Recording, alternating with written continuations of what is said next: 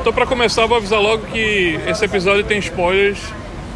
Se você não assistiu o filme do Coringa ainda, pula esse episódio. O palhaço. O Se não. O Coringa. fique à vontade. E aí, Alisson? Tu que assistiu mais recentemente, dá o teu parecer aí. O que, é que 0 a tu 10. achou? 0 a 10. Pra começar logo aí. Seis. 6. Ok. O que não... Atuação impecável do Joaquim Phoenix. E o que que você não gostou do filme? Pra mim, Vai lá, vai continuar aí, sim, continua. pra mim, as motivações ainda não são tão suficientes para o Coringa. Mas tu acha que o cara ficar louco precisa de motivação? Eu acho que ele queria só ser visto, queria ser uma celebridade. E eu acho que não tinha muito aquela questão do caos, do agente do caos. Parece que o caos é só um, um atributo que ele tem, mas não que não é seja algo que era idealizado do personagem em si. Não, mas aí eu acho o seguinte, que ali é a construção, é o início dele. Foi quando ele estourou. É diferente do, do Coringa do Heath Ledger, que era um cara que já estava formado ali, que você nem sabia qual era a origem dele. Era um Coringa, vamos dizer assim, no seu ápice. Né? De, de fazer merda por fazer merda. Porque ele queria ver confusão. E eu acho que o do, o do Joaquim Fênix, ele é um personagem que se está construindo ainda, que está se descobrindo e que vai chegar de repente no nível do, do de loucura do, do Heath Ledger, né? Eu tava vendo o, a questão do Joaquim, Joaquim Fênix, é, a construção dele é, base- é parecida com baseada em alguns como uma piada mortal, né? Que conta um pouco da história dele e que ele era um cara normal, assim, tinha esposa e tava precisando de dinheiro e uns bandidos chamaram ele para assaltar lá um determinado lugar. E que nesse ínter a mulher dele morre por uma doença qualquer coisa e o filho também e o cara desiste de fazer o assalto. Só que ele foi coagido pelos caras a fazer o assalto. E dá um rolo da porra, parece que ele cai dentro do- dos produtos químicos lá e fica parecido com o Batman, com o Coringa do Batman de 89, né? De, Eu tenho a saga aqui, essa mesmo. Pronto. E o cara fica louco, porque ele perde a mulher e cai dentro de um ácido e fica maluco. É um pouco diferente desse Joaquim Phoenix, que ele é um cara que já é perturbado, né? A gente não sabe o que é que ele passava antes, mas ele já aparentemente ele já estava no Arcan Asylum, né? No asilo lá, no hospício. E não sei porque a galera não fala hospício, né? Fala asilo Arca, né? Enfim, é uma porra de um hospício. E ele vem de um tratamento e tal, e acaba, enfim, ficando mais maluco do que ele já era, né? Acho que ele. Eu tive alguns problemas com o filme. Eu acho que ele teve motivação, até já conversei com o personagem sobre Sim, isso. eu tinha conversado com o Diego. De início eu tinha discordado da motivação, mas realmente é uma motivação. O fato dele ter sido abusado. Sim, e sim, tal. sim. Mas que ligaram a Sim. moto aí Não, pesada. Mas enfim. Meu problema com o filme é mais. Não tem nada não. Depois vai embora, a gente apaga lá. Bora, meu irmão. Com essas porra pra fazer barulho. Não anda nada, só faz barulho. É. Meu problema maior mesmo é com algumas coisas cinematográficas, sabe? Por exemplo, você vai ver um filme de terror. Então tem uma coisa chamada plano fechado, né? Então você, ao invés de ver todo o plano que a pessoa está vendo, primeiro a câmera fica virada para a pessoa e você está vendo ela bem num plano bem fechado. Você está vendo só o máximo ela e um metro para a esquerda dela e um metro para a direita dela. E do nada vem um monstro. Você, mano, como é que o monstro vem do nada? Você tem todo o espaço aberto na frente, tá entendendo? Dizer, plano fechado é um recurso do cinema para algumas coisas, por exemplo, filme de terror, eu acho muito pouco quando é usado dessa maneira, porque você tá me chamando de idiota. Você fala assim, eu vou esconder na visão da câmera e o monstro vai sair e entrar na visão da câmera. dá um quando susto. tinha todo um. Exato, dá um susto que ele entrou no plano, mas a pessoa já tava vendo, tá entendendo? E ela tá emulando o, pânico na hora. E ok, é um filme de terror, não tô nem se contra, vamos dizer assim, não digo que é, que a pobreza cinematográfica, é um jeito de fazer filme, tá entendendo? O que eu acho pobre nesse caso do Coringa é, na hora que ele tinha primeiro, vamos dizer assim, ele começa a tomar um remédio, né? Porque não tem mais como prescrever receita pra ele, isso meio que desencadeou todo o efeito dele começar a ter visões e tal. E uma das visões dele é com a vizinha, né? E tem cara de ser visão, porque no final dá um efeito branco, assim, sabe? Quando ele dá um beijo nela, aquele vazio, tá? E ele entra e beija ela a primeira vez. parece um sonho. Só que, beleza, você deixou claro, visualmente você pode fazer uma identidade visual e deixa claro que é um sonho. Só que como ela aparece em outras cenas e não tem essa identidade visual, você não tem em que momento deixar claro ou não, cinematograficamente, que tá acontecendo, que você tá realmente numa situação que é a ilusão dele, tá entendendo? Então o filme joga com isso, vou dar, sei lá, se fosse Mas uma- isso não. Eu, eu acho que isso não pode ser legal, tipo um plot twist. Tipo, É, não fala, foi a intenção "Putz, do cara é, fazer isso, você achar que é realidade e até o momento. É. Não, não. Aí você fala, tipo, te dá um impacto. Foi o impacto Já o erro que eu te dá achei, não filme. erro, mas que eu achei desnecessário, a não ser para as pessoas que não- realmente não perceberam, É. mas que tudo ali, até o momento a gente achava que era realidade, até o momento que ele entra na casa dela depois, que ele já tinha matado a mãe, eu acho, e tal. Aham. Ele chega na casa da mulher e ela faz: "Que- O que, é que você tá fazendo aqui? Naquele momento, você, porra, então tudo aquilo que ele tava pensando, Então, mas aí a tudo gente- que tinha passado não. era pensamento. Aí o que você vai criticar é tudo aquilo que muita gente que depois começou a mostrar. Não foi Aí começou a mostrar as cenas que ele mas- tava sozinho. Mas tudo aquilo, o quê? Esse que é o ponto. Por isso que mostrou, que muita gente criticou isso, eu fui contra quem criticou. Muita gente falou assim, não precisava ter mostrado quais eram os Precisava. Porque eu não fiquei sabendo se ele matou a mãe, se a mãe dele existia, se ele morava sozinho no apartamento o tempo todo e a mãe dele toda na fantasia. ah, entendi. Tá Não, entendendo? aí- E aí por que, que o filme mostrou? Por essa falha dele. Como ele É. não deixou claro justamente, visualmente, o que, que era ilusão ou não, ele teve que mostrar. Eu vi gente criticando isso, falando assim. Faz sentido. Quando ele falou com ela, que ela falou assim, o que você tá fazendo aqui? Já deu pra entender que os momentos com ela eram falsos. Sim. Mas só os momentos com elas? Ou outros momentos, tá entendendo? Aí quando aí ele mostra os momentos, ele encadeia e diz assim, ó, então, telespectador, é só os momentos com elas. E, tinha, e assim, esse momento com ela tinha uma extensão às vezes. Sim. Por exemplo, quando ele viu o táxi lá, que ele viu a, a palhacinha, ele tava com ela do lado acompanhado. Que, que ele tava olhando pro jornal, tava com ela do lado e aí passa um carro que no táxi no fundo tá uma pessoa com a máscara de palhaço. Aquele carro também era fantasia? Não, você vê que na, na lembrança o carro existiu, o que não existiu, porque poderia ser que não só a mulher fosse uma fantasia, mas o contexto social todo ali de ter aquela revolta, que aí é outra, uma outra crítica minha, que eu acho que aquela revolta não foi uma motivação suficiente. O fato do outro ter sido chamado a galera de palhaço, eu achei uma motivação muito pouca pra gerar todo aquele balbúrdio que as pessoas Não, se mas de o palhaço. Na galera assiste para. Não, mas aquilo ali, porra. Eles só acharam Não- uma representação. Não só. foi por isso. Aquilo ali já vinha, a galera tava revoltada, principalmente com a- ninguém tava aguentando mais a greve dos lixeiros. Eu entendo, mas a motivação dele eu achei que foi. A motivação de ele ter sido um herói pra gerar a ideia do palhaço. E aquilo ali representou o seguinte, que ah, por que a galera se fantasia de palhaço? Por causa da notícia de que um cara vestido de palhaço tinha matado três mauricinhos. Eu entendi, mas isso eu acho que não gera motivação. Assassinato não gera motivação. Matar pessoas, mesmo que seja Maurício ou não, ir pelo, por esse caminho. Mas eu acho faz. Mas Sim, a, a mas questão eu- não foi isso. A questão foi que eles mataram três pessoas que eram da empresa do Bruce Wayne, que, do Bruce Bruce Wayne, é o pai do, dele. do pai dele. É, Do que a galera tava- Thomas, Thomas Wayne. Acho que é, mano. Que a galera que não era o pai dele, né? Era o pai do Bruce Wayne, não o pai do Coringa. Sim, é porque ele falou pai dele. É Do Bruce Wayne que ele tinha citado. Pai do... Ah, tá, enfim.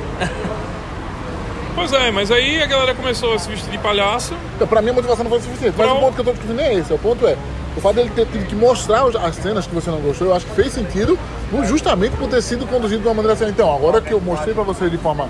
Até, não sei, se você lembra, o primeiro beijo teve um efeito visual. Pra que, que você fez o efeito visual? Eu concordo com você, ele fez o efeito visual pra dizer, tem uma identidade visual aqui, uma UX, experiência visual, e essa UX experiência eu não vou usar mais e vocês não vão saber agora quando é que eu tô. Cara, não faz isso, você tá usando recurso cinematográfico pra contar a história. Ok, mas você não devia forçar certos recursos cinematográficos. Quando você força um efeito visual, assim, por alguma coisa, você mantém essa identidade. Se você vai querer me enganar usando os efeitos do cinema, efeito de câmera, efeito de transição de cena, você não está usando realmente o roteiro, está usando recursos visuais. E aí é muito. Eu acho infantil tratar o cinema dessa maneira, na minha opinião, tá entendendo? Isso eu não gostei. E. Quer ver? Eu vou dar um bom exemplo pra você, pra ser um exemplo. Um filme hoje, qualquer hoje, qualquer pessoa vai fazer um filme, onde o cara faz a maior, o cara começa como um cidadão normal, preso às, vamos dizer, às leis e regras sociais, começa a fazer diversas loucuras, começa, você começa a ficar tenso, mano, esse cara tá fazendo loucuras, ele tá fazendo coisas que vai dar merda pra ele ser preso, no final era tudo sonho. Quer dizer, é o roteiro mais clichê que vai existir, porque já teve muitos clichês assim. Só Tá que entendendo? aí no final. é, Mas a questão do sonho. Aí o que aconteceu? Que o cara foi esperto em relação a isso. Ele deixou o final aberto. Perguntaram a ele, e aí? Ele disse, não, isso aí eu vou dizer lá na frente só. Porra, ele já tinha uma ideia. Eu acho que o, filme foi um filme fechado. Só que tinha, teve, como eu já falei no outro podcast, tinha tantas é, especulação na internet que vai chegar um dia e ele vai pegar melhor que ele achar, o que teve mais repercussão e fazer. O que, é que hoje a galera faz? Isso com certeza acontece. Tanto em filme quanto em jogos. É. A galera começa a elaborar teoria na internet, os fãs, os caras que são mais hardcore mesmo, que vão até o, o fim, até o fundo. Aí chegou o diretor e faz, porra, velho, a galera tá escrevendo pra mim, eu não preciso nem escrever o próximo, a, a continuação. É o, tem um isso. isso, né? Que é- Eu vou escrever- Hoje os caras têm essa ferramenta. É diferente de antigamente, que não tinha essa interação do público diretamente com o diretor do, do filme ou o escritor do filme, o roteirista. E o cara faz. Aí pronto. Aí você pode chegar, você pode chegar e dizer, não. A ilusão só foi com a mulher. Pronto, isso é um ponto. Você pode chegar, não. A ilusão foi com a mãe. A mãe nunca existiu. É como o cara de psicose, que não existia a mãe. Ah, Até não, que tem a a, mãe. relação dele com o Aquela conversa- também, né? então você Que chega e faz. Ele pensava que era filho e na verdade foi tudo um delírio da mãe. Mas ficou, eu fiquei com muita dúvida nessa parte porque quando ele chega e tem aquela conversa com segurança da casa na hora que ele se encontra pelo Bruce, que aparece o Bruce, eu acho que foi pela primeira Que vez. dizem que aquele é o Alfred, não se fala nada, mas tem. A galera diz que é É. Alfred, né? Então, mas aí fica a cara do Alfred meio que dá uma certa preocupação de que aquilo é um assunto delicado e etc, de que talvez aquilo possa ser verdade. Essa foi a minha percepção que eu tive daquela cena. Então, mas a cena E foi aí- neutra, né?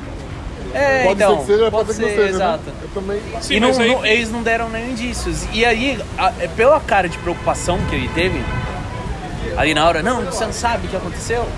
Eu falei, putz, o cara é irmão do Bruce Wayne, velho, que loucura. Não, mas e aí, aí- depois, quando vem a tona da, da mãe dele, que a mãe dele era maluca. É o que pode ter acontecido na época, né? Que podia até se, justificar que era o Alfred que tá com ele desde de criança, Aham, né? Há muito tempo já.